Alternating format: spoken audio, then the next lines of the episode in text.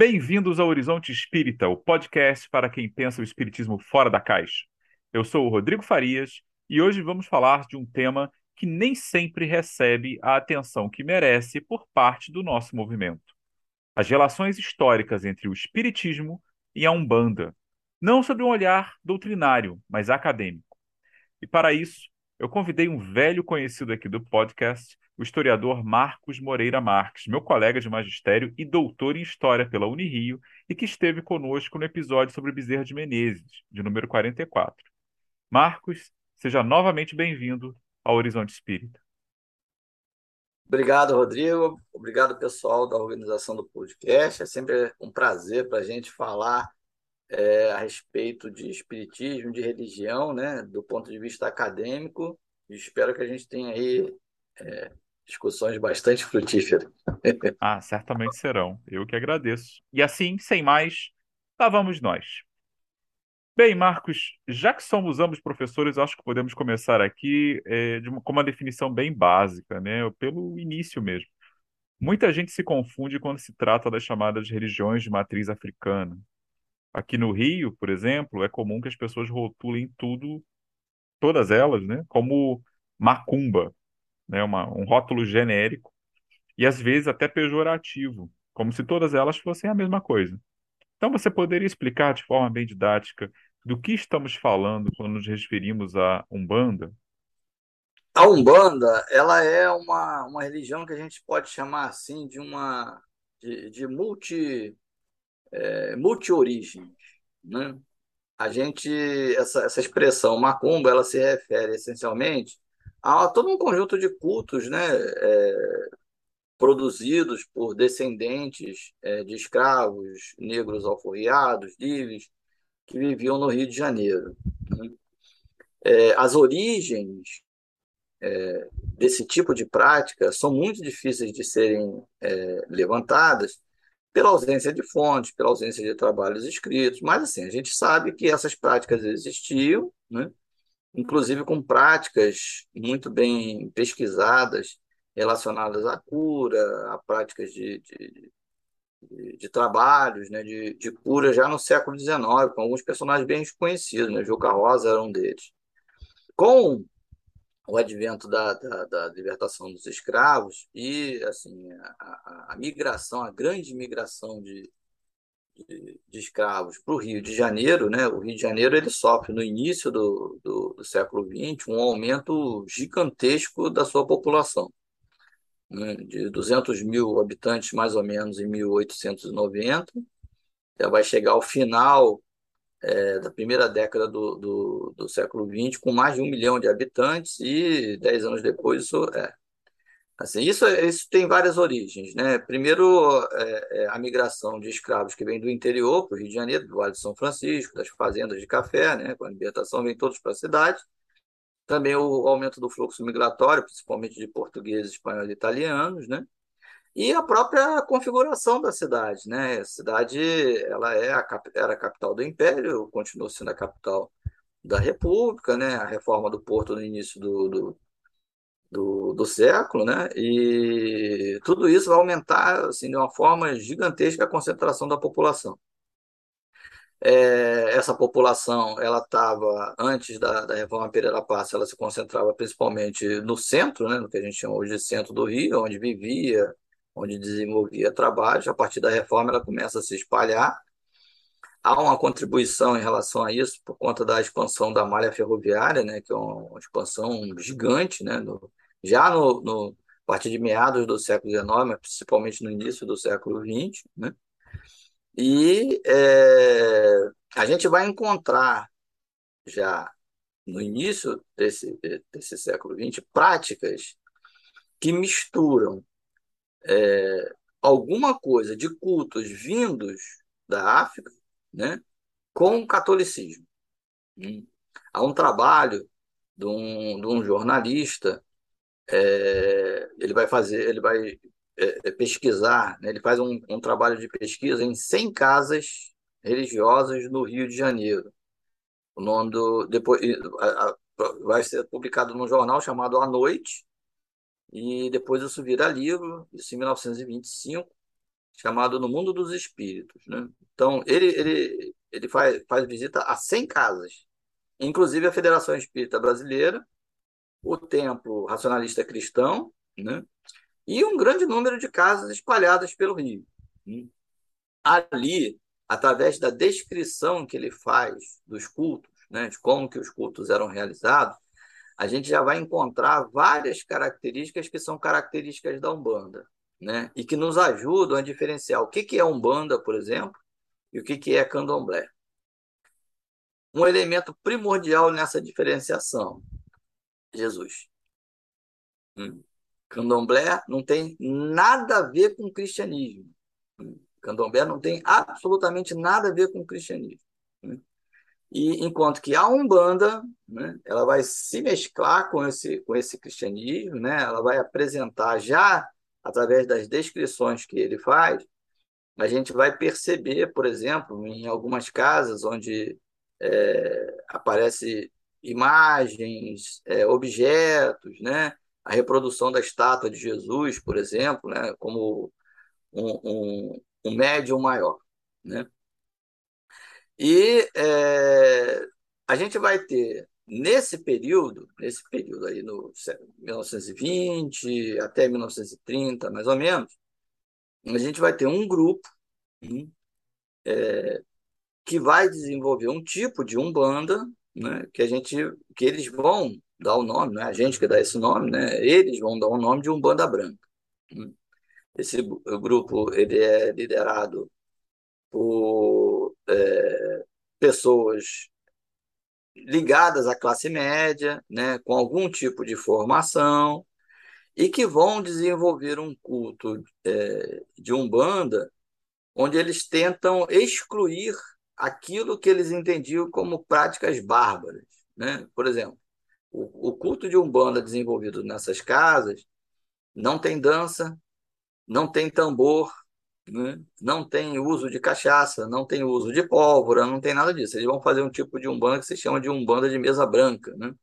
Você vê as fotos de, de, desse período, eles estão reunidos é, em grandes mesas, né?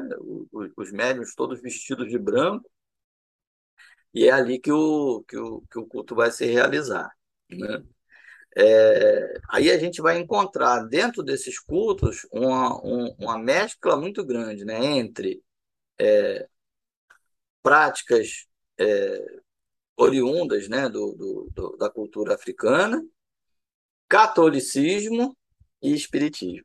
Tanto é que esse, esse autor, Léo de Souza, ele vai escrever um livro que é considerado o primeiro livro, a primeira tentativa de se escrever uma codificação da Umbanda, chamado Espiritismo, a Magia e as Sete Linhas de Umbanda. Né? É, é, esse livro é de 1930, 32, se eu não me engano. É bem, bem é, é, nesse período, né? E ele é muito curioso, porque ele cita Kardec o tempo todo. Ele se apropria da, da, do livro dos espíritos, dos livros dos médios, né?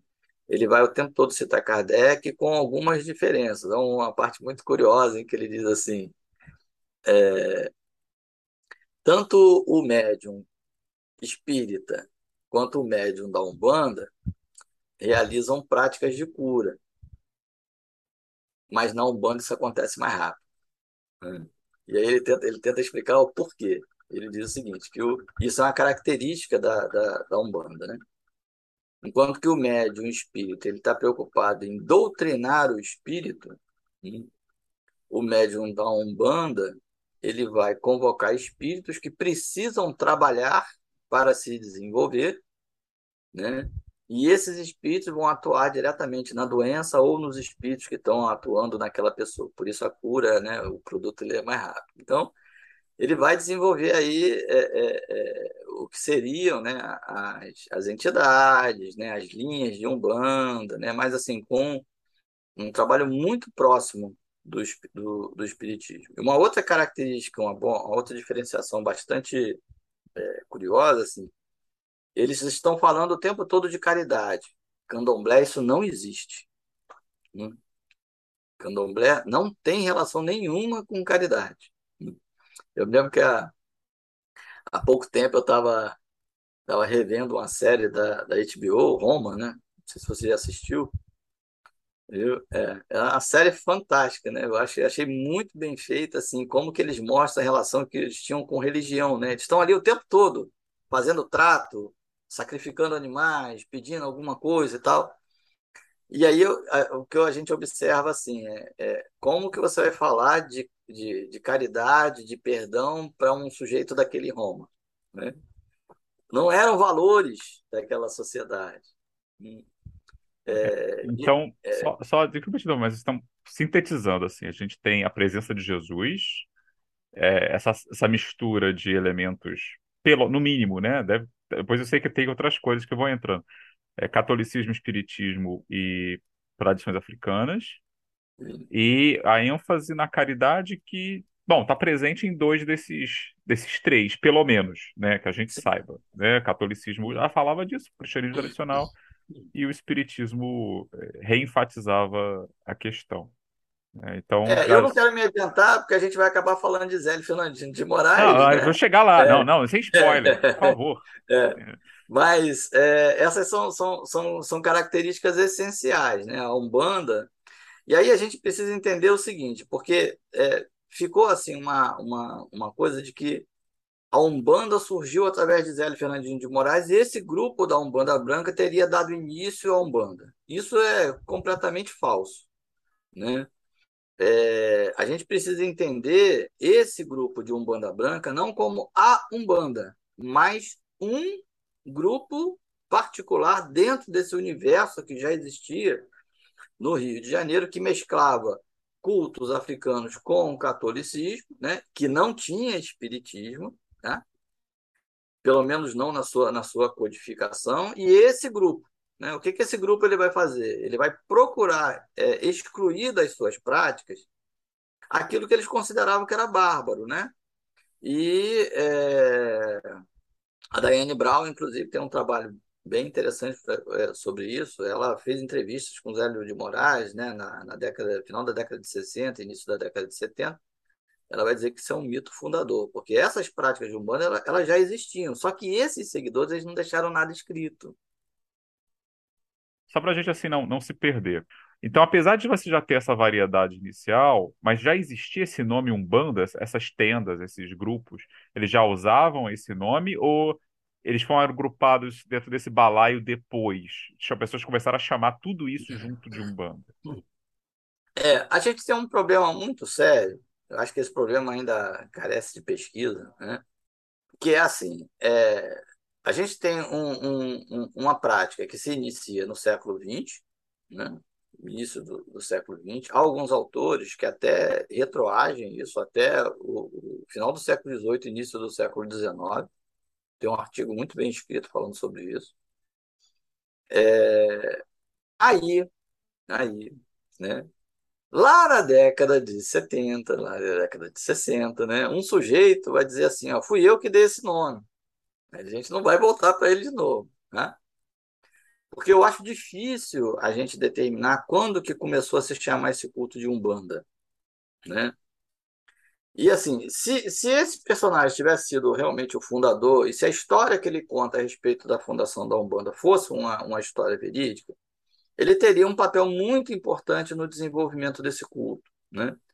Mas quando a gente vai, vai lá na década de 40 para o primeiro Congresso Brasileiro de Umbanda, né, onde existem dezenas de artigos, inclusive esses trabalhos estão publicados, né, os artigos, o que foi discutido no Congresso, ninguém fala no nome desse sujeito. Ele é totalmente desconhecido. Ninguém fala dele. Ninguém cita o nome dele, nem no primeiro Congresso de Umbanda, nem no segundo Congresso de Umbanda na década de, de 50. Né? Ninguém fala dele. A gente só vai começar a falar desse personagem no final da década de 60 início da década de 70. Por isso que Diane Brown diz que isso é um mito fundador. Né? O cara hum. começou com a história, ah, não, fui eu que criei. Tá? E aí começa a se repetir, repetir, repetir. Se você perguntar a qualquer seguidor da Umbanda, quando é que a Umbanda começou? Ah, ela começou em 1908, com Zé Fernandinho de Moraes, lá em Niterói, na Casa Espírita. Tá, né? então, para a gente organizar a coisa. Então, já que, já que você puxou a ideia do mundo fador, a gente, a gente vai a ele, então. Só para o pessoal é, organizar. Tá? Tem gente que nunca ouviu o mito, né? Então vamos, vamos organizar. Então, ah, você está falando que tinha um cenário de diversidade, várias coisas que depois foi unificado. Beleza. Sim, E o mito fundador aparece, pelo menos de forma mais visível, bem depois, não é isso? sim. Então, Isso, uma- isso. uma- vamos, vamos vou contar para as pessoas qual- o que, que é o mito fundador. Né? Como você é o convidado, eu vou te dar esse encargo, porque aqui, aqui o convidado trabalha. Né?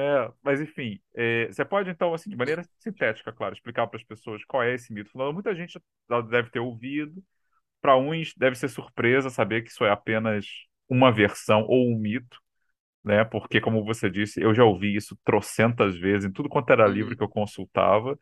Foi só mais, bem mais tarde que eu fiquei meio surpreso em ouvir as pessoas desconstruindo essa, essa história. Mas, assim, para o uhum. pessoal entender, como é que funciona, como é o mito fundador da, da Umbanda, que teve aí a, é, a centralidade da- dessa figura, o Zélio Fernandino de Moraes?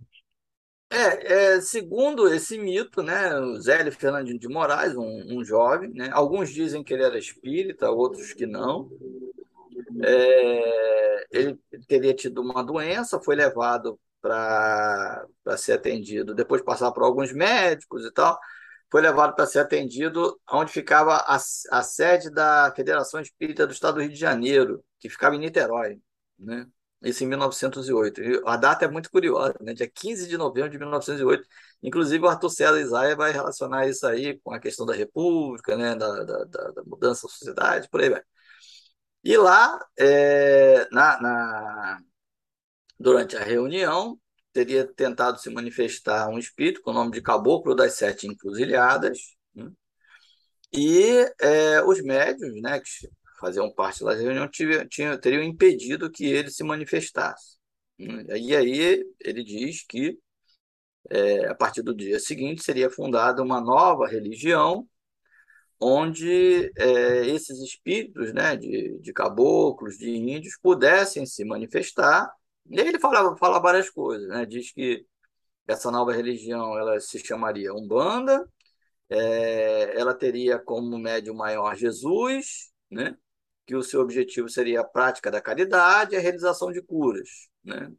E depois, no, no dia seguinte, aí houve uma, segundo essa história, teria havido uma concentração na frente da casa do Zélio Fernandino de Moraes, as pessoas curiosas em saber se aquele espírito ia se manifestar de novo. E aí ele se manifesta, diz que Zélio teria como missão a criação de sete casas de Umbanda.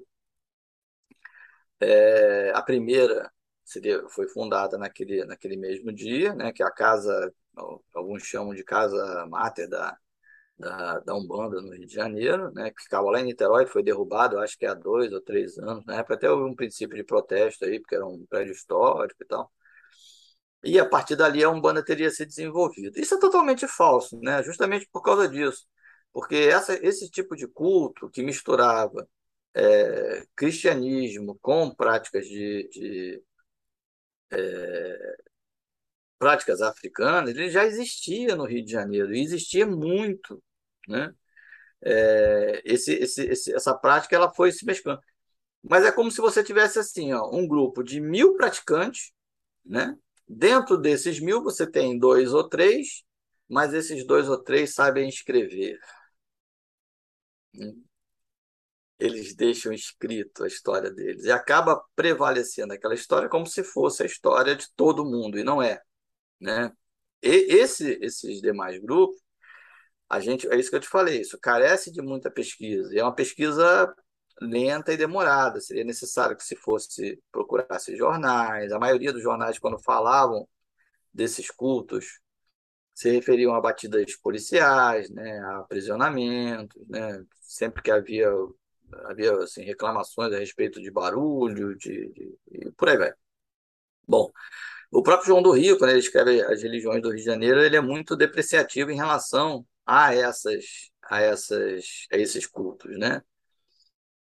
É, coisa chamava de relação baixo espiritismo, não é isso? a Já usava, quem já tinha essa expressão, alto e baixo espiritismo. Ele é é, super quem inventa essa expressão é um negócio, uma- uma- você mencionou aí uma coisa curiosa. Quem inventa essa expressão é João Batista Pereira, né, o redator do Código Penal de 1890.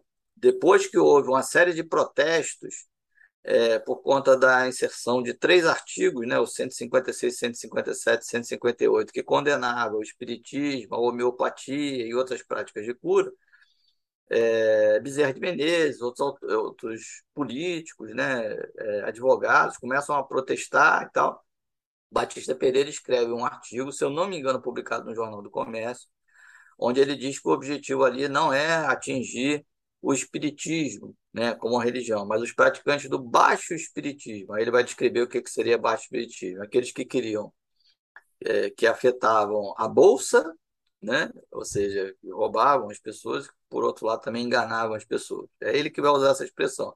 Mas essa expressão ela só vai é, assim, se tornar bastante repetitiva já a partir da década de, de, de 1920. O Emerson Jumbelli tem um artigo muito interessante a respeito disso. Né? É, mas, assim, esse, esses são os caras que eles vão escrever, né? eles vão dizer, olha, e aí... E é muito curioso, porque fala-se muito de Zé Fernandinho de Moraes, mas há um outro personagem nessa história, que é o Jackson Figueiredo, que cria uma, uma casa chamada Tenda Mirim, né? É, não é Benjamin Figueiredo? Benjamin, Jackson Figueiredo é, é aquele cara católico, né? É, é, católico. É, Benjamin, Benjamin. Ele, ele cria a tenda Mirim, e a tenda Mirim, na, na década de. Até a década de 40, ela tinha uma quantidade de seguidores assim gigantesca. Né? É, ele também ele vem de uma família espírita, né? eram é, faziam parte do culto espírita, tal. Então dizem que até a primeira manifestação dele foi durante um culto espírita, né? E, e a casa dele, né? Eles colocam assim as imagens dos, das entidades, é, tipo em determinado patamar, né? E ele ele usa a seguinte expressão que o médio maior era Jesus, a imagem maior era a imagem de Jesus, né? Então a gente vai encontrar nesse período essa essa, essa, essa mistura né, de, de, de práticas do catolicismo com as imagens, né? Inclusive a maioria das casas tem nome de santo católico, né? Nossa Senhora da Conceição, Nossa Senhora de não sei o quê, e tal. É... práticas africanas, né? E, e práticas do espiritismo, inclusive o próprio uso de termos, né? Que ele, é, a, a maioria das casas elas vão se chamar tenda espírita não sei o quê, tenda espírita alguma coisa, né? O nome está lá presente. É, e é, é, isso, isso, isso vai, vai acontecer. Na década de 40, né, principalmente na década de 50, depois do Congresso de Umbanda, né, aí vai começar um movimento que a gente chama de movimento de reafricanização. Né? que, que esse movimento ele vai trazer? Por isso que a gente diz que a Umbanda, assim, ela não está ligada apenas a, a, catolicismo, a espiritismo e a religiões africanas, tem mais do que isso. Né? Na década de 40, na década de 50, é, Adriano, inclusive, está orientando, um rapaz está fazendo um, um, trabalho de mestrado a respeito do Tancredo Silva, né? Ele é considerado um dos responsáveis pela reafricanização da Umbanda. Né? Ali você vai ter vários personagens. Havia um, um, um chamado Cobra Coral, né? um médio. Ele tinha um centro muito conhecido em São João de Meriti, que inclusive vinha estrangeiros e tudo para participar do. Eles vão reafricanizar mesmo, né? O culto vai ter tambor, vai ter dança, vai ter cachaça, vai ter música, vai ter uma série de coisas. Acaba completamente com aquela história do, do, do, do, culto de mesa branca, né?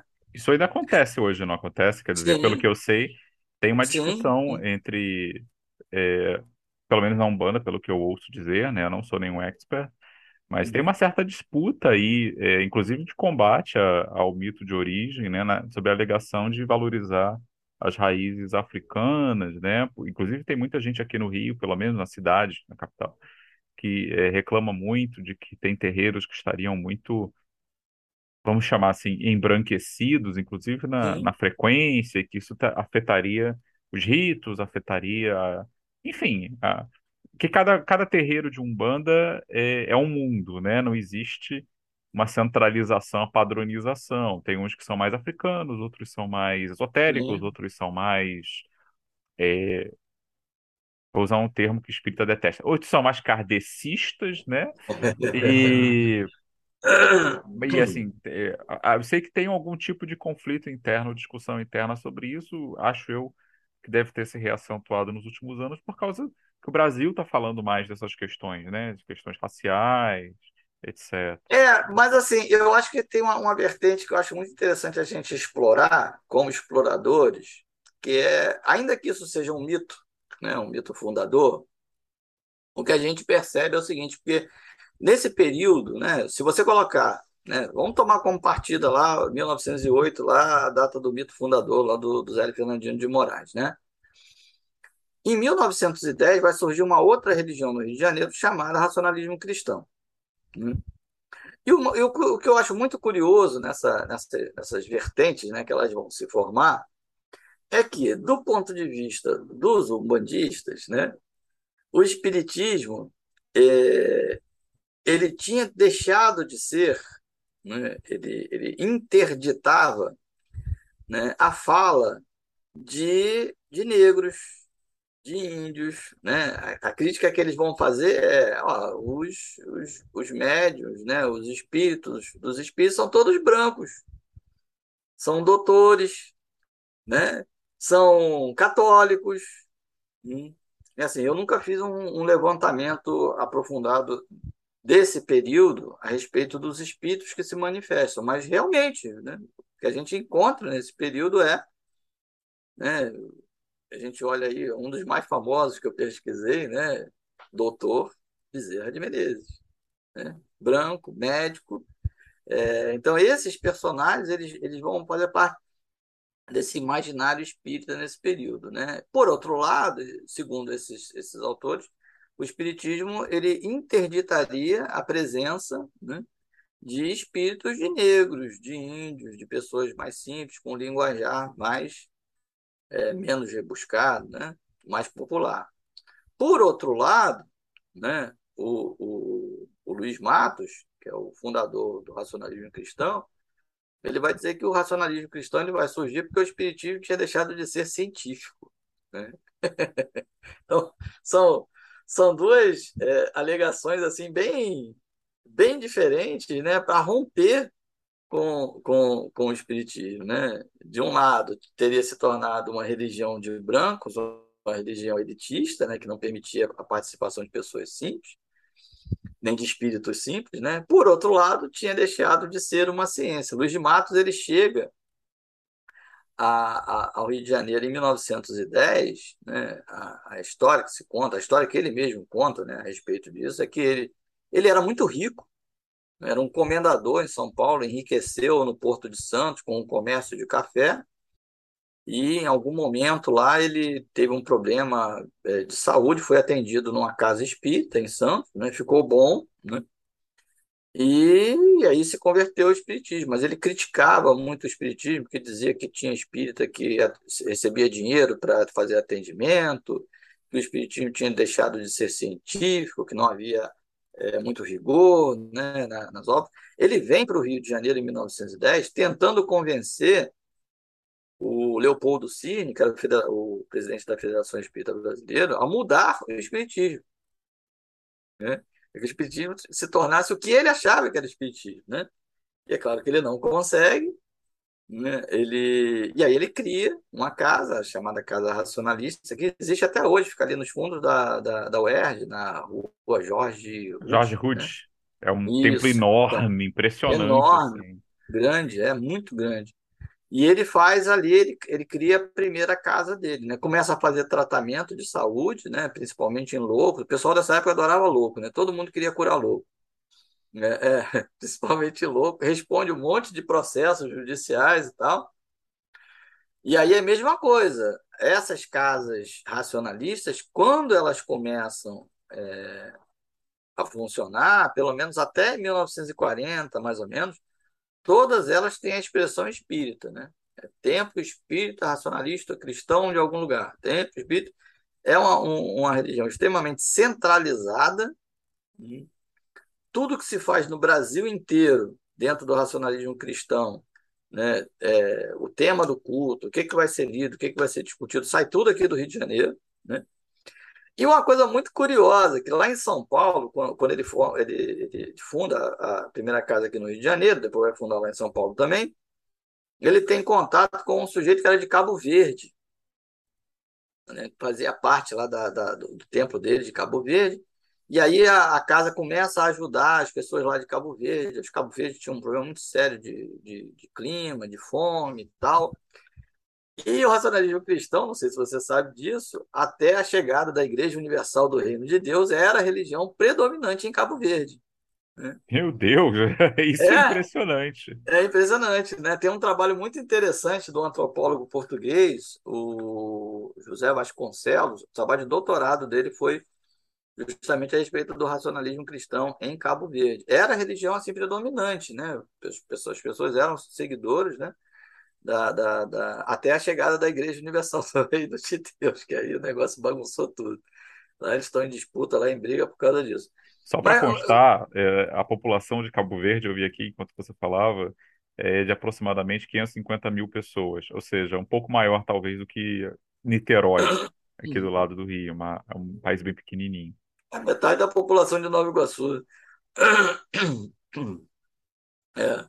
Mas é curioso, né? Como que uma religião que surge aqui, surge de uma divergência com outra religião, vai atravessar o Atlântico, vai lá para outro lado, aí chega lá, é, se torna. É, eu, é, eu aprendi, é, lecionando sobre religião, que assim, não existe religião pura. Tudo é derivado, é a Lavoisier, nada se cria, tudo se copia, com algumas inovações, é verdade, mas assim, isso, isso é, é muito verdadeiro.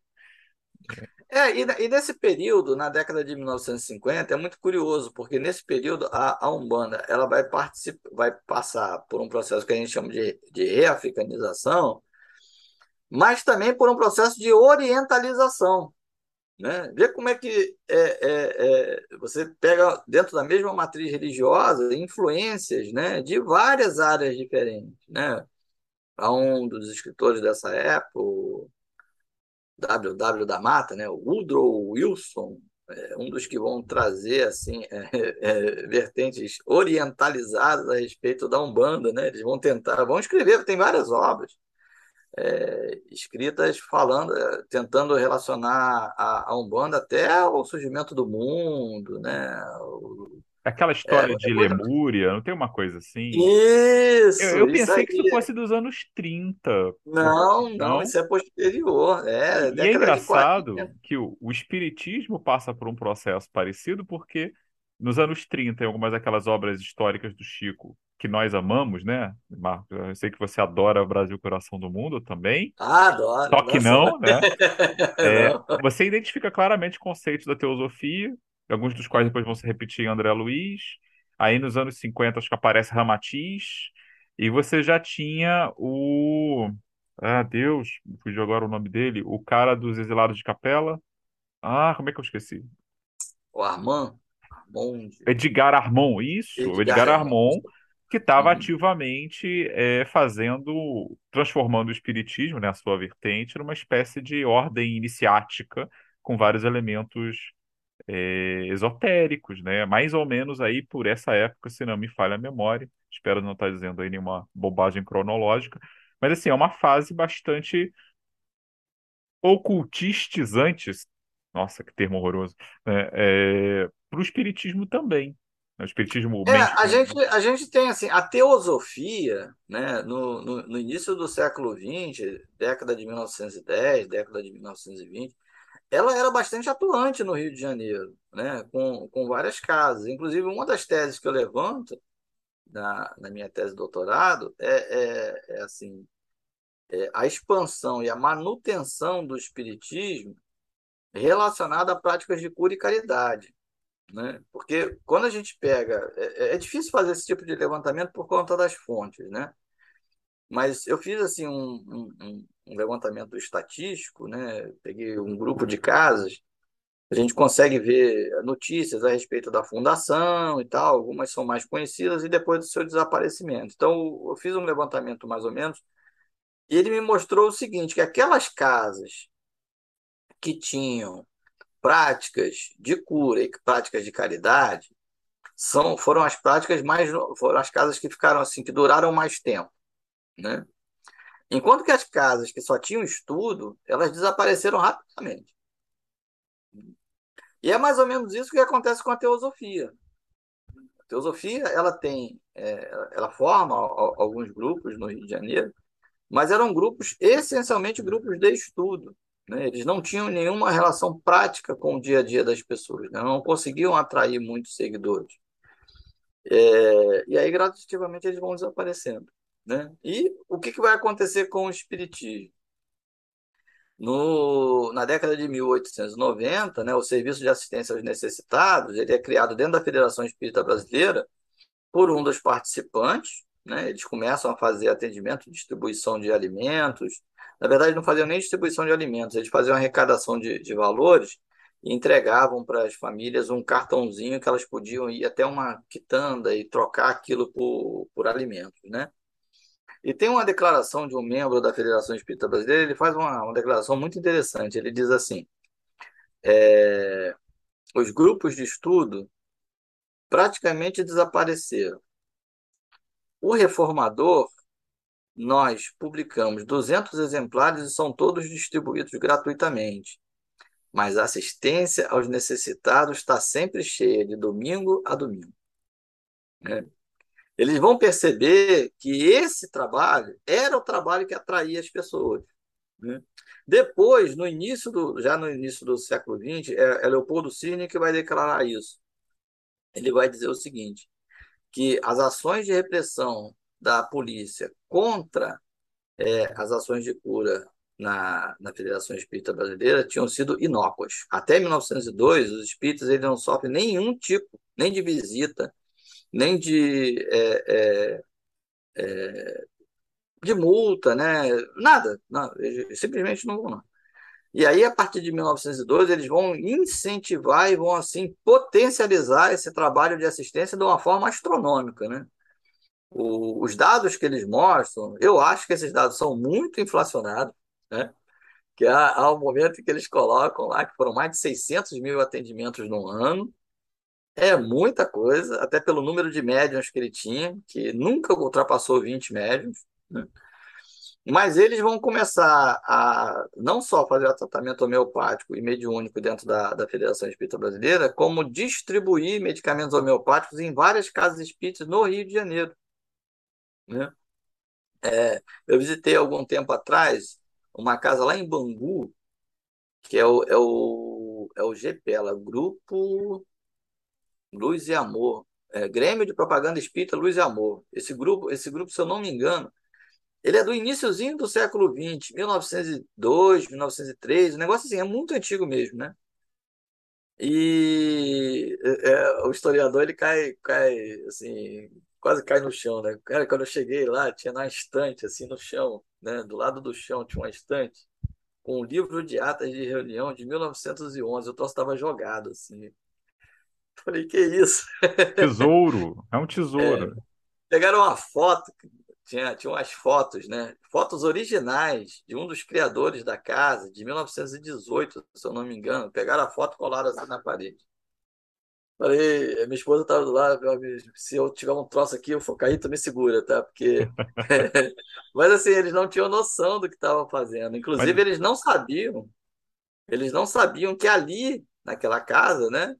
É, tinha havido práticas de cura produzidas pela Federação Espírita Brasileira por esse sujeito lá que eles tinham colocado a foto lá colada na parede, né? Então, deixa eu ver o... se eu entendi. Você está me dizendo, então, que, é, apesar do Código Penal de 1890 ter criminalizado práticas de cura espirituais, né, que eram adotadas pelos centros espíritas, na prática, é, sei que teve polêmicas em jornada, uma discussão pública sobre isso, né, Bezerra participou, mas na prática, na FEB, isso não afetou nada, e que aí, não apenas não intimidados pela questão da lei, já que não estava acontecendo nada, uh, essa galera, que na verdade formou o núcleo do que viria a ser o espiritismo majoritário, dobrou a aposta e uhum. aumentou os atendimentos. Ok, então isso, isso me leva a uma pergunta que eu queria te fazer. Né? Uh, até pretendo no futuro trazer a Adriana aqui, porque ela, ela estudou especificamente, né, a professora Adriana Gomes, ela estudou especificamente essa questão do Código Penal de 1990. Aí me deixa muito curioso.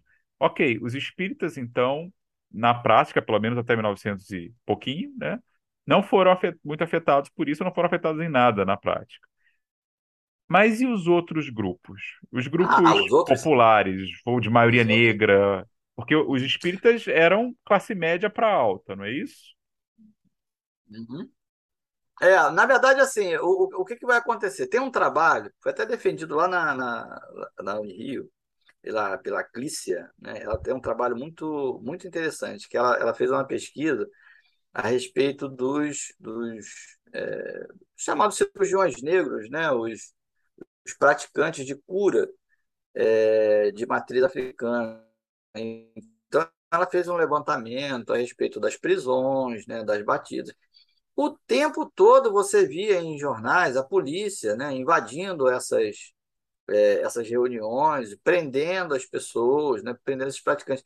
Na Federação Espírita Brasileira, quem vai sofrer é, dois, dois aprisionamentos né, e vai ser vai, vai responder processo vai ser Inácio Bittencourt. Né? Inácio Bittencourt ele é, é, é multado né, e responde processo duas vezes. Né? E quem vai, quem vai defender Inácio Bittencourt é um personagem que até a Adriana vai. A Adriana vai até pesquisar também. E tem um, um, um advogado que mais tarde seria presidente da Federação Espírita Brasileira. Esqueci o nome dele. Mas ele é um advogado muito conhecido no Rio de Janeiro. Né? Então, assim, são universos diferentes. Né? A polícia invadir um terreiro, prender um, um, um grupo de negros com a sua, a sua, seu culto, né? Era uma coisa. E quando eles prendiam, eles prendiam todo mundo que estava lá. Tá? A gente tem relatos assim de, de, de batidas que levavam 80, 70 pessoas presas. Na Casa Espírita você tinha, na Federação Espírita principalmente, você tinha advogados, você tinha políticos, você tinha médicos, né? Você tinha militares, hum, almirantes, né? Você tinha oficiais de marinha, oficiais de exército, a coisa era diferente. Né? Então, é, a gente tem, tem, tem o, o, número de espíritas que são é, presos ou processados ou respondem, é, são multados, né? nesse período é muito pequeno. Isso vai mudar com o advento do, do governo Vargas. Aí a coisa muda de figura. É só com Vargas, 40 anos depois, né? É. E, mas mesmo assim depois, durou pouco tempo, porque é, mais pouco, alguns anos depois existe um certo relaxamento com os espíritas, não é? Sim, mas assim, inclusive uma das razões que a Federação Espírita Brasileira apresenta para suspender esse serviço de, de atendimento em 1940 é justamente o, o, o, o segundo período Vargas, né? a partir de 1937 principalmente. Ele se torna muito mais rigoroso os médiums eles são obrigados a ter e, e, e, exporem né, na, nas casas espíritas um atestado de sanidade mental. Né? Inclusive, se você tiver a oportunidade, é, tem um centro espírita lá em Jacarepaguá, é o Centro Espírita Jacarepaguá, né?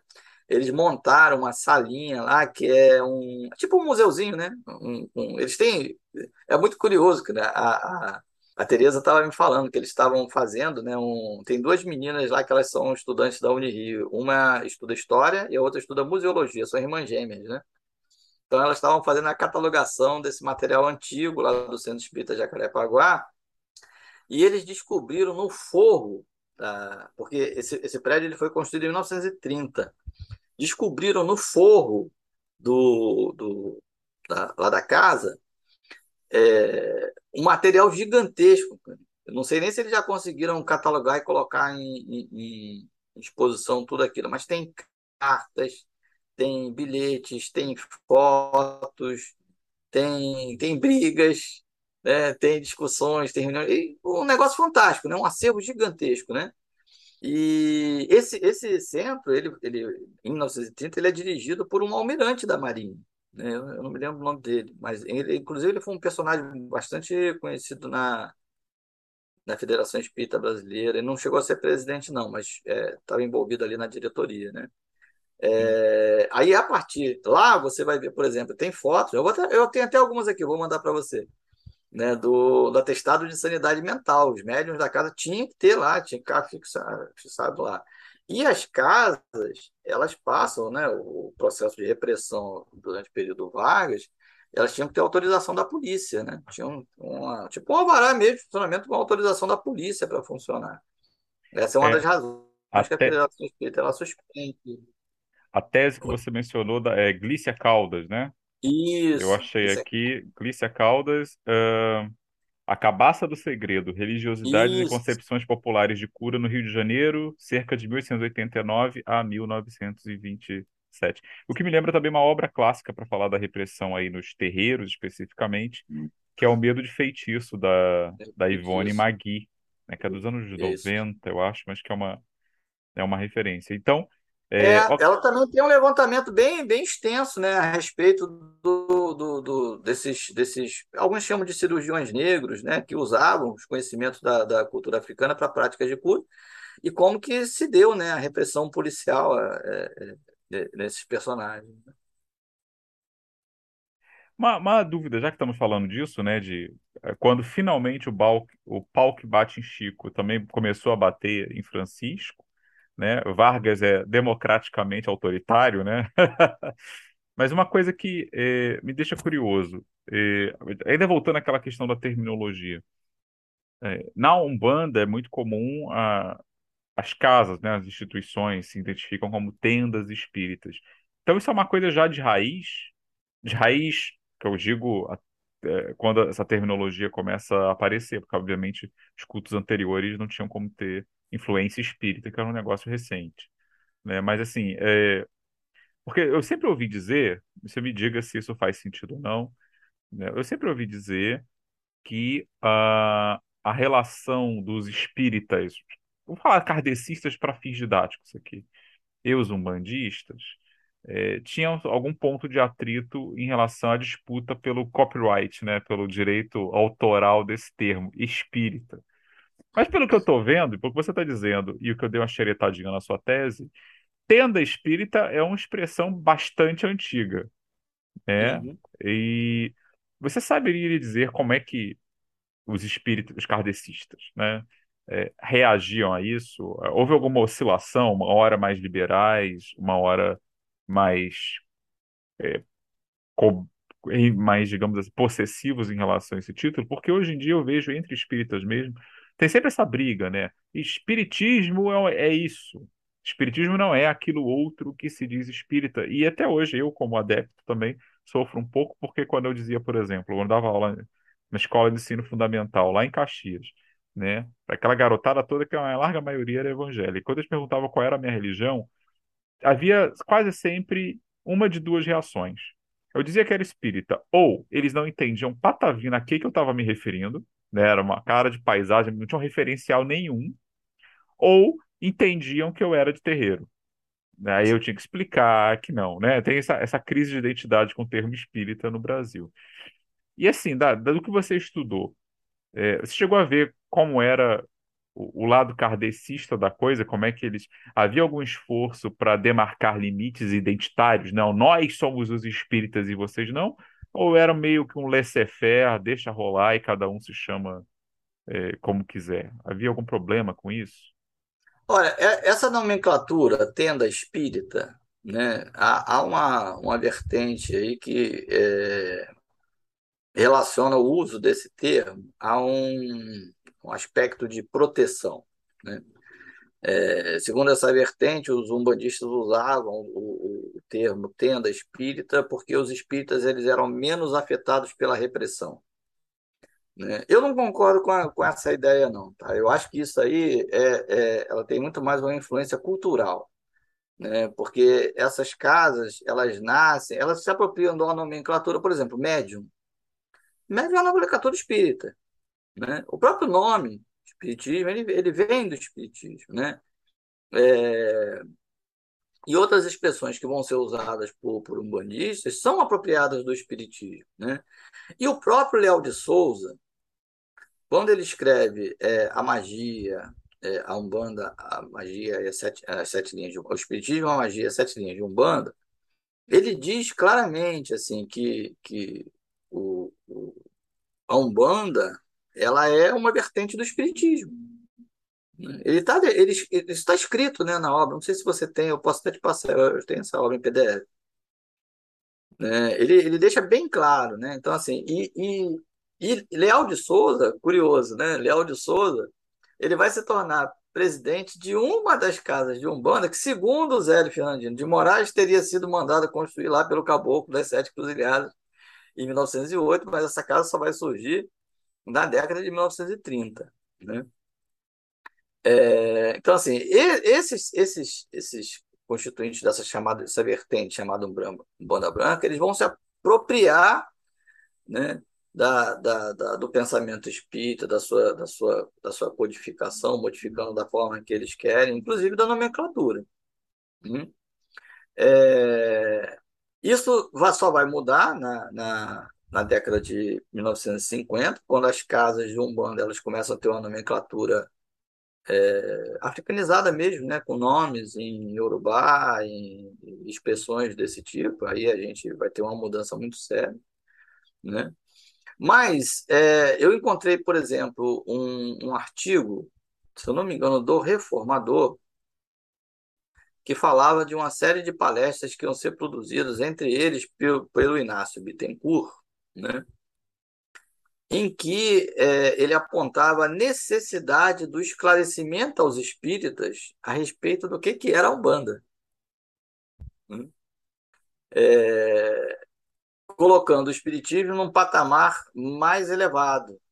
Hum? Enquanto que a Umbanda ela estaria ligada a espíritos. Ó, você vê mais ou menos como é que não é de todo é, infundado essa ideia de elitização presente no, no, no, nos espíritos, né? da cultura branca, da cultura letrada, da cultura é, é, científica, digamos assim. Né? Então, há, é, é, e depois disso, é um, um, um, episódio muito interessante que vai ocorrer lá na, na década de 1930, que é a formação da primeira dissidência né, é, contra a Federação Espírita Brasileira, né, que, que vai se formar.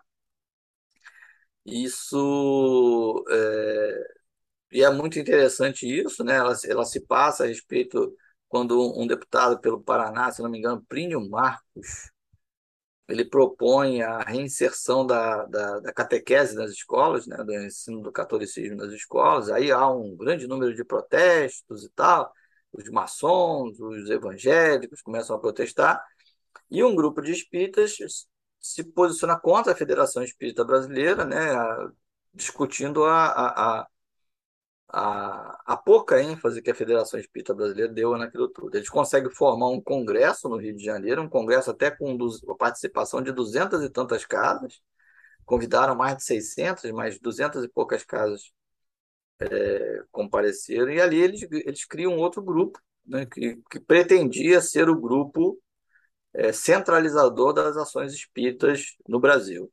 Né? Esse grupo, ele, a composição da, da, da, da, banca é muito interessante, porque há uma disputa muito intensa dentro desse grupo para discutir quem é que vai ser presidente, quem vai ser tesoureiro, quem vai ser responsável pela propaganda e tal. E quem fica responsável pela propaganda é Leal de Souza, né, que eu acabei de falar, que é um, um, um bandista histórico, fundador, e tem uma briga terrível né, dentro da, da, desse grupo, justamente pela presença de um bandista. Né? Eles dizem, olha, tem, tem um, um, personagem muito conhecido, eu esqueci o nome dele? Que ele vai falar a respeito da formação desse grupo, ele diz assim: aquilo não é espiritismo, aquilo era uma bagunça. Ali tem espírita, tem um bandista, tem povo do candomblé. então, assim, é, é, é, é um espaço de disputa. Né? É um espaço de disputa mesmo. Os espíritas nunca. É... Dizer que não, né? Porque o espírita tem aquele negócio, né? Aquele de ser o bonzinho, né? Né? Não, não, são nossos irmãos e tal. Mas não tem nada desse negócio de nossos irmãos. Eles estão muito preocupados em separar muito bem qual campo é de qual. Né? Deolindo e... Amorim, mais tarde, vai escrever um livro até bastante pesado, né? É, tem o, uma pessoa que eu entrevistei recentemente, né? O nosso amigo Márcio Salles Saraiva, ele até acusa o Deolindo de, nesse livro, Africanismo e Espiritismo, ter sido é, pelos padrões de hoje, seria abertamente racista, né? Na condenação da presença de elementos ditos africanistas, né? A expressão que ele usa, é, em certas casas espíritas. É, e tem um, tem um fato muito curioso que tem muita gente que não leva em consideração, assim, a, a expansão da Umbanda no Rio de Janeiro, né, nas décadas de 40, 50, até a década de 70, é astronômica. É um negócio, assim, é, é impressionante, sabe? O número de casas de Umbanda no Rio de Janeiro é, é, é gigante, né? Inclusive com a participação de muitos umbandistas na política também, né? E depois da década de 70, da década de 80, isso começa a, a, a diminuir bastante, né? Mas, assim, há um, um período aí... Essa... O Tancredo Silva, né? O Tancredo Silva, que é esse personagem que eu te falei, que é um dos responsáveis aí pelo processo de africanização, ele consegue fazer congresso no Maracanãzinho, cara, lotar o Maracanãzinho, né? Um, uma reunião de, de Umbanda, né? Isso em plena década de 1960, no Rio de Janeiro. Então, assim, são espaços de disputa, né? São campos de disputa mesmo. Né? Entre essas disputas está justamente a nomenclatura. Né? Por isso essa briga aí não, não é kardecista, é espírita, né? Porque é importante tomar conta do nome. Kardec faz isso, né? A primeira coisa que ele faz é justamente se apropriar do nome em francês, em português, né? Cria o termo e tal. E durante Mas depois tempo. vai aplicar os espiritualistas americanos e ingleses a, a revelia, né? Quando É, fala dos números, o espiritismo está crescendo muito. Aí ele cita um monte de gente que nem sabia quem ele era e que nem é, reencarnacionista era, assim. Isso na revista espírita. Eu acho isso uma coisa muito engraçada, como Kardec, a gente fala dele como uma pessoa muito rigorosa, e muitas vezes era. Mas no uso do termo espírita, ele era bastante flexível quando eh, convinha, né? É, inclusive, assim, do, do ponto de vista popular, porque a gente percebe que no início do século XX no Rio de Janeiro, quando se usava esse termo espírita, não se estava falando exclusivamente de kardecistas, né? Inclusive os jornais, eles usavam essa expressão, né, assim, tanto para se referir ao, ao seguidor da doutrina espírita, quanto àquele que era de matriz africana né? Não tinha muito essa separação, né? Eu fiz até um levantamento é, de quantas vezes apareceu o termo umbanda, candomblé, espírita, assim, e o termo espírita ele é majoritário, né? Esse processo de separação, depois na década de 20, 30, ele vai começar a se consolidar. Mas é, é, é, são campos que estão em disputa, né? E uma disputa bastante acirrada, porque eles, eles, além deles estarem disputando espaço entre eles, eles têm contra ele é, uma legislação, né, que é muito dura, principalmente com aqueles que tinham algum tipo de prática de cura, com o, o preconceito né, envolvendo aqueles que estavam relacionados a, a, a cultos de matriz africana, né, é, um processo de reforma política, que é a ascensão de Vargas, né, um período extremamente repressor, e a é, recatolização da sociedade, né, porque a Igreja Católica ela tem um projeto, um projeto político, né, um projeto político bastante importante de tornar é, as civilizações, as sociedades católicas. Né? Os documentos que eles, que eles estão produzindo eles dizem isso, né? Que a, a sociedade justa é a sociedade baseada nos valores católicos. E um fato muito curioso, né? Enquanto os, os espíritas, por exemplo, eles vão se preocupar em curar e em praticar caridade, os católicos, né, com a verdadeira invasão que houve no Brasil, na América de uma, de uma forma geral, mas no Brasil, no final do século XIX, início do século XX, que é a invasão das, das irmandades, né, das congregações, aliás, é, assim, o Brasil é invadido por congregações, muitas delas expulsas da Europa, que vêm para o Brasil. A grande maioria dessas congregações, elas vão concentrar suas atuações no ensino. Né? Aí você vai ter aí o aparecimento de um grande número de escolas, né? Santo Inácio, né? Escolas conhecidas e não são, e não é um ensino voltado para a população mais carente, não, é majoritariamente voltado para a classe média, classe média alta e para a classe alta. Então Né? vocês têm uma espécie de a- ataque educacional às classes de elite e a partir daí isso acaba sendo útil também num processo de supremacia católica, já numa Sim, fase em que já tinha perdido o status de religião oficial, né, com o fim do Império. é. Então tem essa disputa política. Impressionante, assim, parece. A gente falou de tanto de bancada evangélica, mas é, tradicionalmente a bancada católica sempre foi uma É. coisa Não, mas profissionalmente. olha, a, a, a, inauguração do Cristo Redentor, né? E a, a, a, descoberta, né, digamos assim, da imagem de Nossa Senhora Aparecida, aquilo se torna uma coisa assim impressionante no Rio de Janeiro. Tinha um, um bispo no Rio de Janeiro ele estava extremamente ligado ao, ao, ao poder político do Rio de Janeiro. E ele trabalha assim alinhado com o Vargas. Vargas, Vargas odiava os espíritas, você sabe disso, né? Ele, muito antes dele se tornar um ditador, na, na década de 1930, lá no Sul, ele faz declarações, né, de que ele achava aquilo um absurdo, que assim, ele odiava completamente os espíritas. Por quê? Tem algum motivo? Não sei, talvez, não sei se é, é, tinha alguma relação lá com, a, com... Eu, eu não conheço muito, de... cara, eu não conheço quase nada da história de Vargas, a não ser do período que ele se torna ditador, né, depois da década de 30. Mas é, a Adriana ela pode até te falar sobre isso, você pode perguntar a Adriana. Mas, é, assim, Farei você tem, Vou é, chamar ela tem aqui, então. Então você vê, assim, não são apenas os espíritas, os umbandistas, né, os, os, os candomblecistas que estão disputando espaço entre eles. Você tem a, a máquina católica, digamos assim, né, que é bastante poderosa. O primeiro hospital do Brasil, ele só vai o primeiro hospital público no Brasil, ele só vai ser construído no, no, na década de 1920. Antes disso, todo o sistema público de público, né, de atendimento do Rio de Janeiro era da Santa Casa da Misericórdia.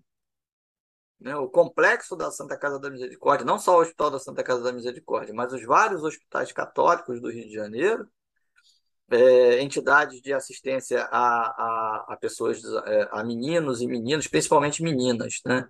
É, são todos católicos.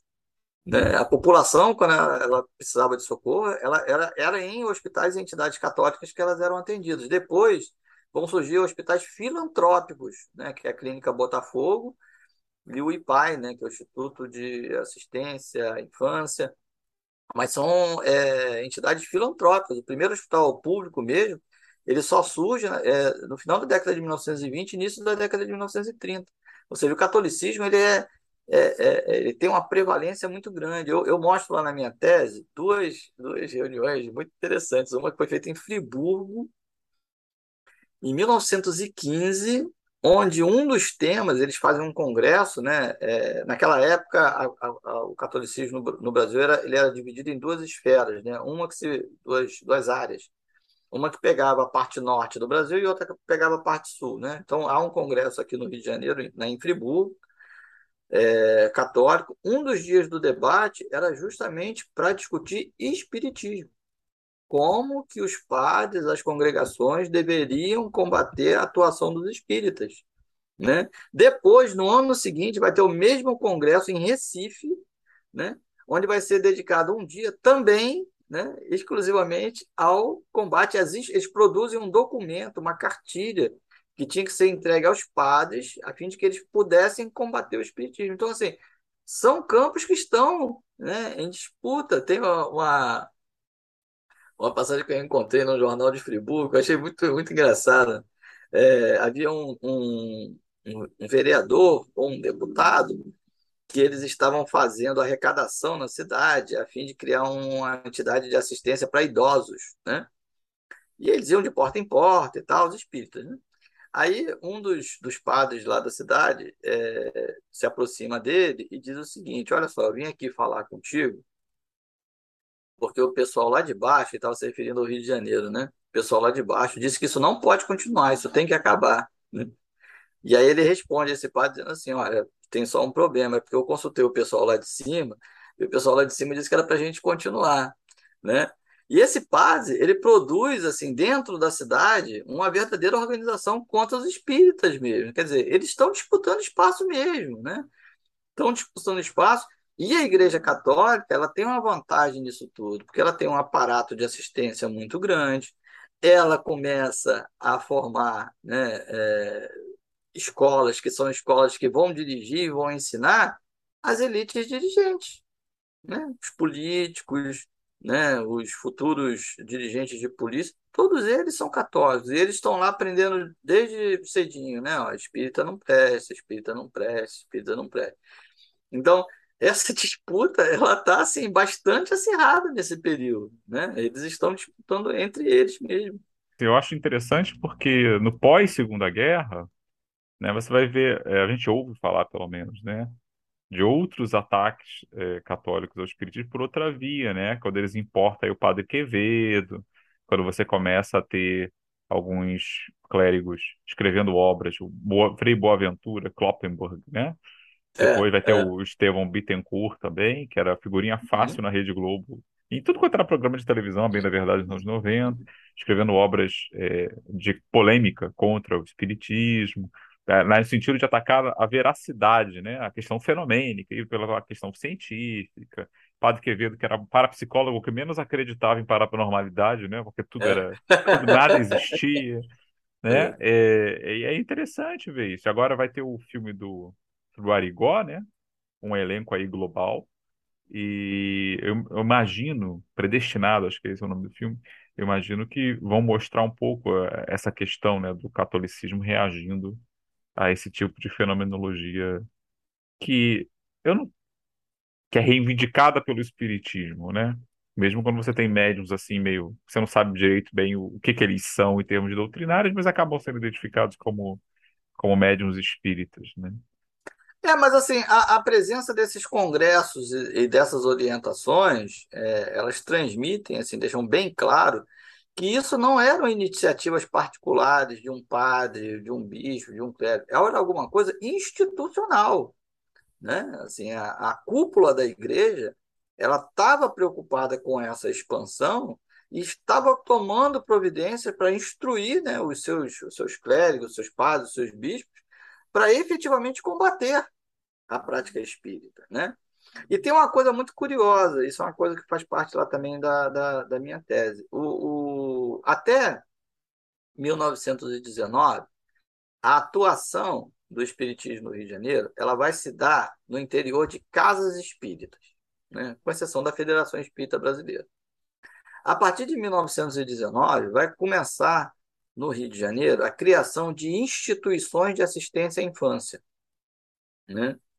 É, eu fiz um levantamento né, de, um, de um grupo bastante grande de, de, instituições. Há uma discussão muito grande né, nesse período a respeito da criança abandonada né, nas grandes cidades, no Rio de Janeiro, em São Paulo. E a partir de 1919, os espíritas começam a criar casas de assistência é, à infância desamparada no Rio de Janeiro. Né? É, eu falei para você que a tese lá tem 400 páginas, porque tem muitas fotos, né? Então eu reuni assim, um grupo de fotos mostrando as. E os espíritos eles eram muito ativos. Eles, eles conseguiam fazer reuniões assim no Fluminense, né? no, no, no na, congrega, na, na, na, sede mesmo do, do Fluminense, né? sede social do Fluminense, em teatros, faziam atividades, organizavam rifas, quermesses, uma série de coisas. E isso competia diretamente com o trabalho de assistência da, dos católicos, né?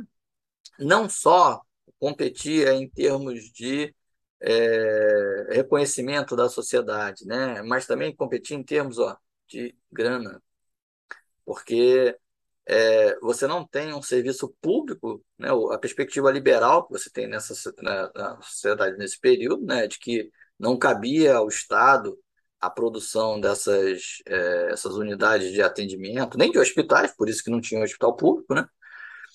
Mas eles financiavam, né? E as, essas entidades espíritas, elas começam a receber dessa da, da, da, tanto do governo federal quanto da, da municipalidade verbas que antes eram destinadas exclusivamente às entidades católicas. Né? Os evangélicos nunca se preocuparam muito com isso, com serviços de assistência. Né?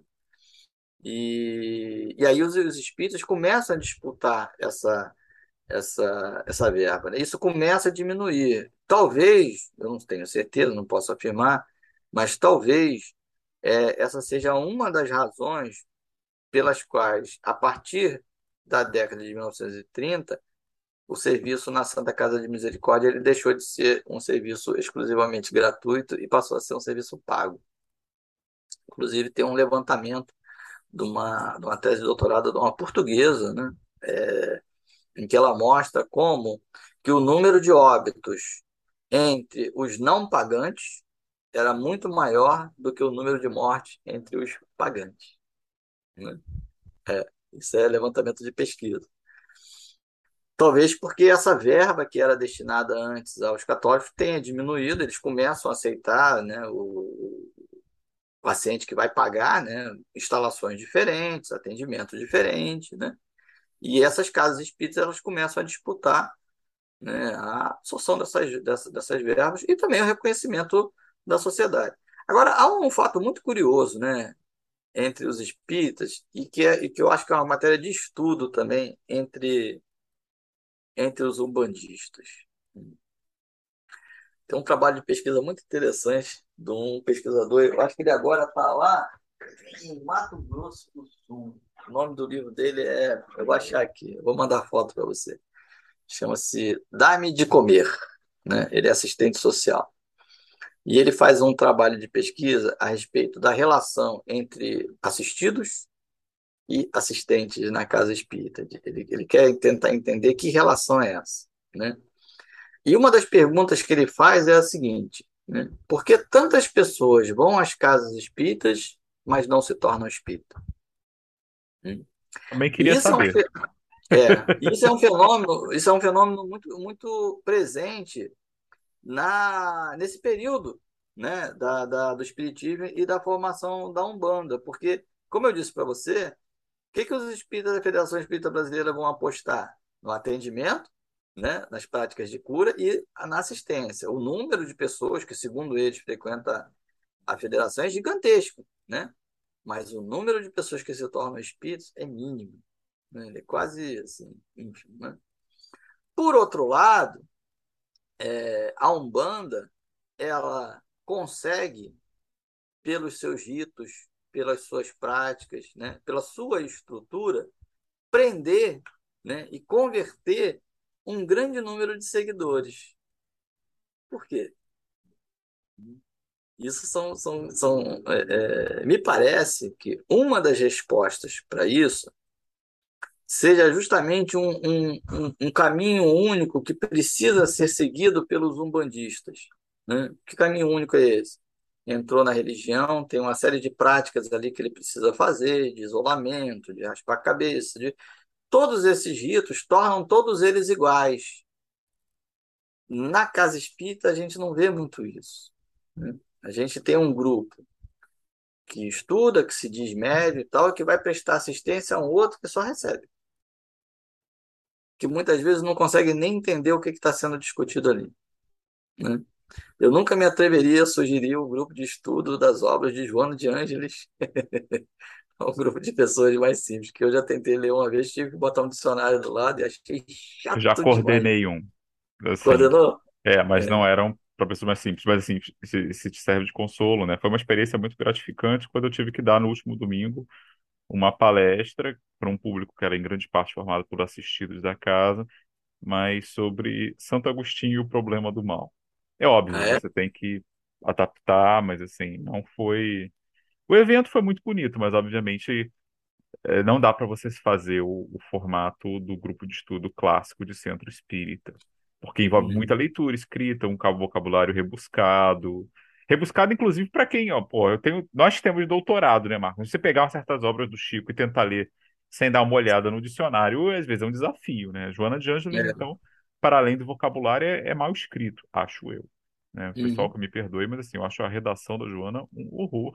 Eu não sei se é uma questão do espírito, uma questão do médium, ou dos dois. É dos dois. Né? É uma preocupação tão grande tentar transparecer assim, um rebuscamento, a sofisticação, que a coisa acaba se tornando meio piegas e chato, né? muito chato. É, bacharelesca. E, é. assim, é, uma, uma coisa, eu achei a obra, inclusive, que você falou, né, é importante dar para os leitores que eu achei. Pedro Simões, né, Dá-me de Comer, Assistência Social Isso. Espírita, de uma coleção aqui que eu acho que eu tenho um livro dela, Espiritismo na Universidade, da editora Deixa eu ver se tem É de São editora aqui. Paulo, né? CCDPE. É, é de São Paulo. Eu É acho que eu tenho um ou, do- um ou dois livros dessa, dessa coleção. E esse é aquele tipo de livro que é super difícil de achar, assim, de você ouvir falar dele, É. né? Você não acha em livrarias de centro muitas vezes, você tem que procurar mesmo entre a, a rarefeita ala dos espíritas que pesquisam o assunto.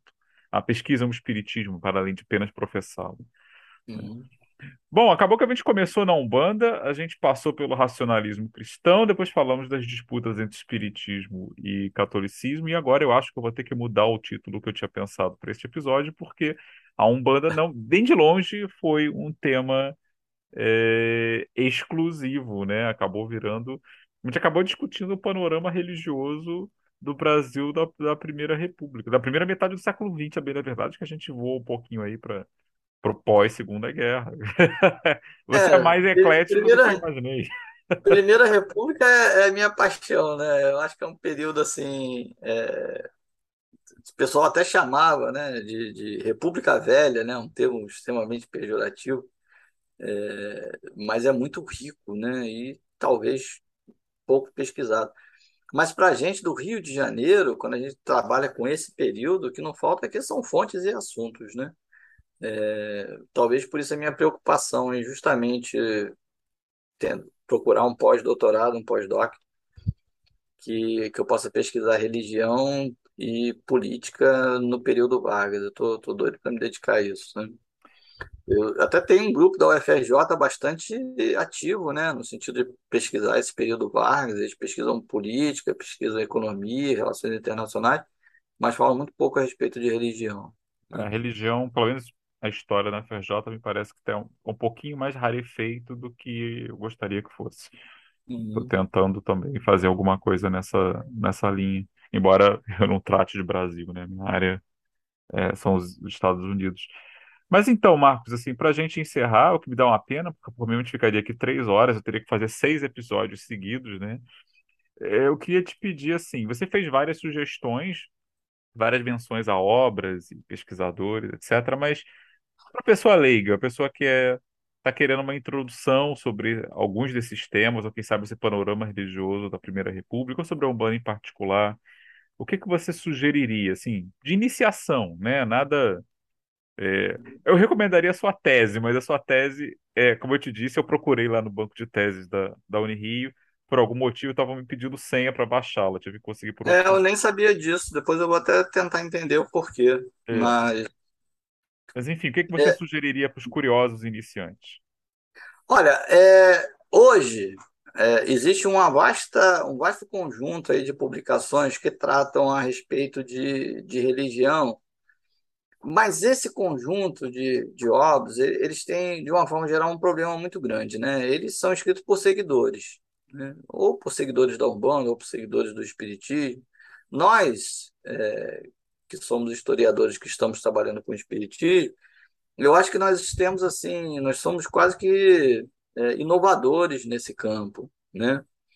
Porque a gente tenta tratar é, a religião como um problema histórico, né? E aí, como um problema histórico, a gente precisa muitas vezes até esquecer que, né, ou tentar afastar a ideia de que nós somos espíritas ou que são é, umbanistas ou o que for, né? Então, assim, é, eu acho que o, o, o, o livro do do, do Ortiz, né? É, A Morte Branca do Feiticeiro Negro é uma boa introdução, né?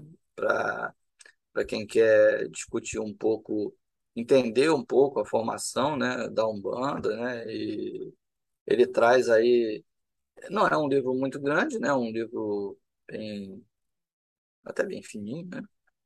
É, eu acho que o Espiritismo em Perspectiva, que é o, a obra que a gente que a gente publicou, tem 10 artigos que pegam um campo bastante, bastante amplo, né, a respeito do, do espiritismo. E, e a partir daí é, é pesquisar mesmo e tentar procurar, porque ter tem, né? O, tem um, um, um escritor, esqueci o nome dele, ele, ele, ele publicou uma coleção a respeito de Umbanda. Se não me engano, essa coleção já tem 12 volumes. Eu até tenho aqui. A coleção é essa daqui, ó, é do Diamantino é, Fernandes Trindade. Ele, ele editou uma, uma, uma coleção, uma história da Umbanda no Brasil, são nove volumes, né? Esse aqui é o primeiro volume, grandão. Ele dá um panorama assim, histórico bem legal a respeito da Umbanda e das várias vertentes, né? Nos, nos volumes que a gente vai encontrar, ele vai falar muito a respeito dessa, dessa constituição dessas várias vertentes do espírito do, do, da Umbanda. Esse outro do Alexandre Cumino também é um livro bem interessante, falando da história da Umbanda. Né? É, ele usa uma linguagem bastante simples, né? É... Se não me engano, e... ele tem um canal no YouTube, inclusive, Alexandre Comino, assim, ele é, além de pesquisador, ele também é profitente mesmo, assim, ativista da Umbanda mesmo. É, ele, ele é, é, é, bem ativo mesmo, né? E do ponto de vista do, do catolicismo, né, já que a gente falou de várias vertentes religiosas diferentes, acho que um livro muito bom para esse aqui, a Elite Eclesiástica Brasileira. Ele vai falar justamente a respeito desse projeto católico, né? ele usa até o termo aqui, República Velha ainda, né? o projeto católico de atuação dentro da sociedade. Né? Bom, e aí pesquisa é aquilo, né? A gente começa com um, vai para o outro, vai para o outro, vai para o outro, outro.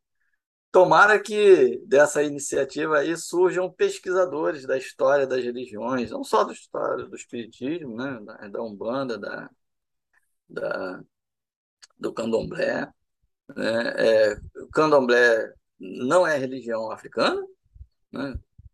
acho que todo mundo sabe disso. Na, África não existia candomblé, formação dessas religiões é aqui no Brasil. Né? E assim, é, é, é impossível a gente pensar, acho que qualquer sociedade, uma sociedade brasileira, é impossível a gente pensar a sociedade brasileira sem religião. Né? Por isso que eu falei para você que eu, tô, eu, eu, vejo esse grupo do UFRJ que pesquisa o período Vargas, eles pesquisam economia, pesquisam política, pesquisam uma série de coisas. Ninguém fala nada de religião. Né? E é uma, uma, um aspecto da nossa sociedade que é tão importante, mas tão importante, que sempre foi muito atuante em relação à política. Né? Isso que a gente hoje fala tanto dos, dos evangélicos, né? os evangélicos têm um projeto para esse ano de ter pelo menos 150 deputados na, na bancada evangélica. Não vai ser majoritária, mas vai ser importantíssimo para decidir o que, que vai ser aprovado e o que, que não é. Isso é um projeto político. É, né? é verdade. Meio assustador, é... considerando que boa parte da bancada evangélica é pautada por umas poucas igrejas, de algumas com lideranças bastante questionáveis, e se foca em pautas quase exclusivamente de costumes e preservação de privilégios tributários. Ela não tem uma política de fato para país. É, hum. é basicamente um centrão com algumas peculiaridades. É, é o, o Edir Macedo cria um partido para isso, né? Republicano está aí, ó. Ele está bem atuante, né? É. Mas isso que os evangélicos estão fazendo hoje foram o que os católicos fizeram. Né? A gente só mudou a, a denominação, mas o projeto político católico, a, a, a, primeira constituição, né, a formação política do início da, da do Brasil independente, ela tem uma participação de padres católicos que é gigantesca. É, é, é, tão atuante, mas tão atuante que a, igreja, a própria Igreja Católica começa a atuar para que os padres não se tornem políticos, né? contra os próprios questionamentos que eles fazem. Mas já no final do século XIX, é, mesmo a formação da República, a gente tem aí uma presença dos católicos, você falou do Jackson Figueiredo, né? que é é estrondosa, né? Eles perderam lá o, o, o deixou de ser um, um, estado católico, mas eles não desapareceram, estão e continuam muito atuantes até hoje.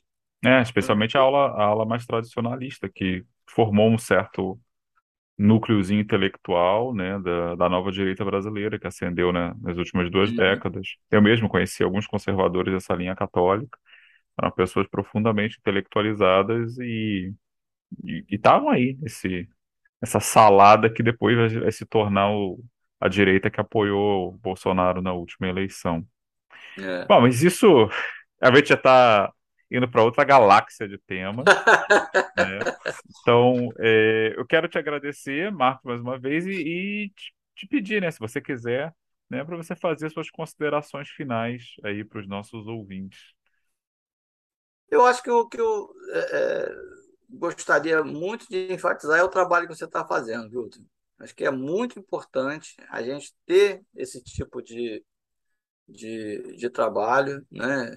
Eu sei que, assim, é, é desgastante, né? Você precisa produzir material, chamar pessoas e tal, mas no universo que a gente que a gente atua, dentro do universo espírita, esse tipo de voz é importantíssimo, porque senão a gente vai ter a prevalecência, né, de vozes que eu acho que elas estão totalmente é, é distantes daquilo que foi a, a, a produção do espiritismo, da doutrina, né?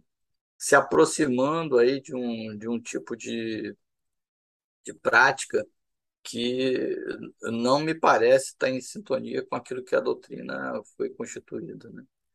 A gente precisa ter essas vozes. Né? A gente viu no, nos últimos dez anos, pelo menos, aí, o surgimento de um grande número de coletivos espíritas, graças à internet também. Né? Existem coletivos que só existem na internet. E essas vozes elas precisam ser atuantes dentro do movimento. Né? porque não só é, dentro do, do universo religioso, mas principalmente por conta da, da, da, da, produção acadêmica. Né? A gente, de alguma forma, nós somos aí pesquisadores da verdade. Né? Não vamos nem discutir aqui o que, que seja verdade ou não, mas é, nós temos aí pela nossa pela nossa produção um compromisso em, em, em, termos fontes, em termos de metodologia, né, em termos de base teórica, para sustentar aquilo que a gente é, pesquisa. E isso, acho que existe uma vertente muito grande da, da, dos seguidores da doutrina que não estão muito preocupados com isso, não. Né? É, então, ter esse tipo de grupo, esse tipo de atuação que você faz é muito importante. Né? se eu puder contribuir de alguma forma, tiver outros temas que você possa, acho importante, eu acho que a gente possa participar, basta chamar que eu atendo rapidamente. Talvez até um debate, não só eu e você, mas com outros também, né? É uma ideia, é uma ideia, assim, já, já se considere pré-convidado, assim. É tem muita gente que eu ainda não chamei, ou que eu gostaria, como não foi seu caso, de chamar por outros motivos além do episódio original. Considere-se já pré-convidado para futuras discussões. Por mim, você vai ser freguês aqui da casa, né? Já que, especialmente agora que a equipe de organização sou só eu mesmo, eu e sabe Deus quem estiver ajudando aqui do outro lado, então vamos nós, vai, vai com quem tiver algo a dizer. Eu e meus dez ouvintes teremos o maior prazer de, de ter você aqui de novo. Bem, pessoal, eu estive aqui com o professor e historiador Marcos Moreira Marques, que veio nos ensinar um pouco da história não apenas da Umbanda, né, mas do próprio espiritismo aí na época da Primeira República e do panorama religioso brasileiro, em particular do Rio de Janeiro. Né? Como vocês tiveram a oportunidade de ver, foi um papo bastante variado e muito, muito rico. O primeiro de outros que virão, eu tenho certeza. Então, eh, já que estamos encerrando, aproveito para lembrar que o Horizonte Espírita está disponível nas principais plataformas de podcast e também tem um perfil no Instagram, arroba Horizonte Espírita, tudo junto, e um canal no YouTube, também, chamado Horizonte Espírita. Nosso e-mail de contato é horizontespírita2@gmail.com e por eles, por ele vocês podem mandar é, críticas, sugestões e o que mais vocês desejarem nos dizer. A todos vocês um muito obrigado e até a próxima.